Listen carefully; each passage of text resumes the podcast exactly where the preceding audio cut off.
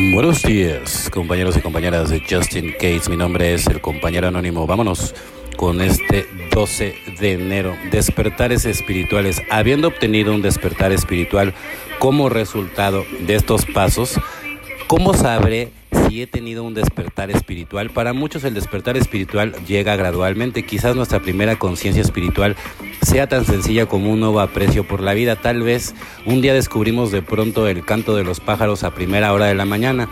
Puede que la simple belleza de una flor nos recuerde que hay un poder más grande que nosotros que trabaja a nuestro alrededor. A menudo el despertar espiritual es algo que se va haciendo más fuerte con el tiempo.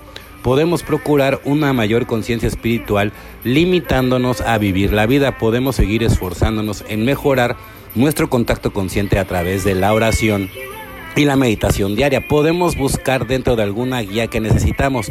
Podemos preguntar a otros adictos sobre sus experiencias con la espiritualidad. Podemos tomarnos un momento para apreciar el mundo que nos rodea. Solo por hoy reflexionaré sobre los despertares espirituales que he experimentado. Procuraré ser consciente de Dios. Me tomaré un momento del día para apreciar la obra de mi poder superior, evidentemente, ¿no? Y mira, generalmente, ¿no? O sea, cuando tienes un despertar espiritual es cuando te empiezas a sentir como un hijo consentido de Dios, pero bueno, te tengo noticias, todos somos hijos consentidos de Dios, evidentemente, y en el momento en el que tú volteas a darle gracias por cualquier cosa, quiere decir que ahí estás empezando a tener un, un, despertar espiritual. Ahora, si tú tienes una buena comunicación a través de la meditación hacia adentro, sin criticar a la gente, nada más viendo por tu recuperación y ayudando a los demás, no, hombre, pues esto todavía va a llegar con mucho más potencia, ¿no? Entonces vale la pena experimentarlo 100%.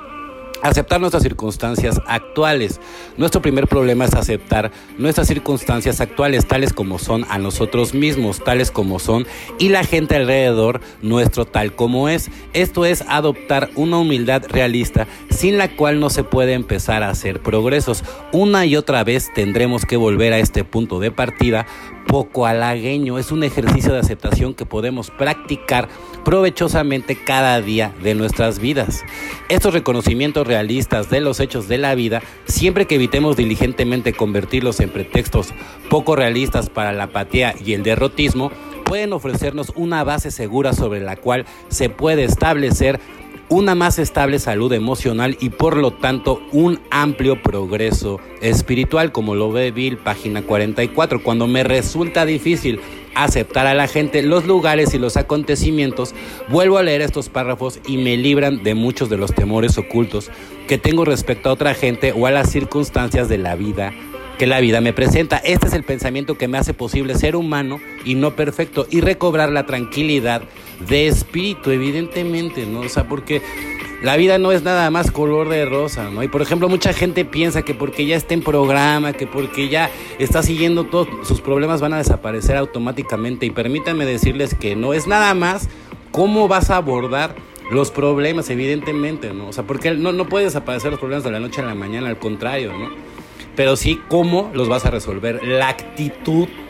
Y si tienes programa y si tienes el apoyo del padrino, de la madrina, meditas y haces oración, evidentemente tu vida va a cambiar, porque si haces cosas diferentes sí puedes esperar cambios diferentes, pero si no, entonces te vas a quedar ahí porque no, no, no te atreves a dar el paso, no te atreves a hacer lo que realmente importa que eres tú, te enfocas a lo mejor en criticar a los demás y ahí, ahí no ganas nada, ¿no?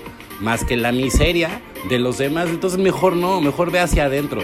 Ve por tu propia espiritualidad y tu propia recuperación. Bueno, compañeros y compañeras de Justin Case, mi nombre es el compañero anónimo. Deseo que tengan un excelente día como yo lo voy a tener. Felices 24 y nos vemos muy, pero muy pronto.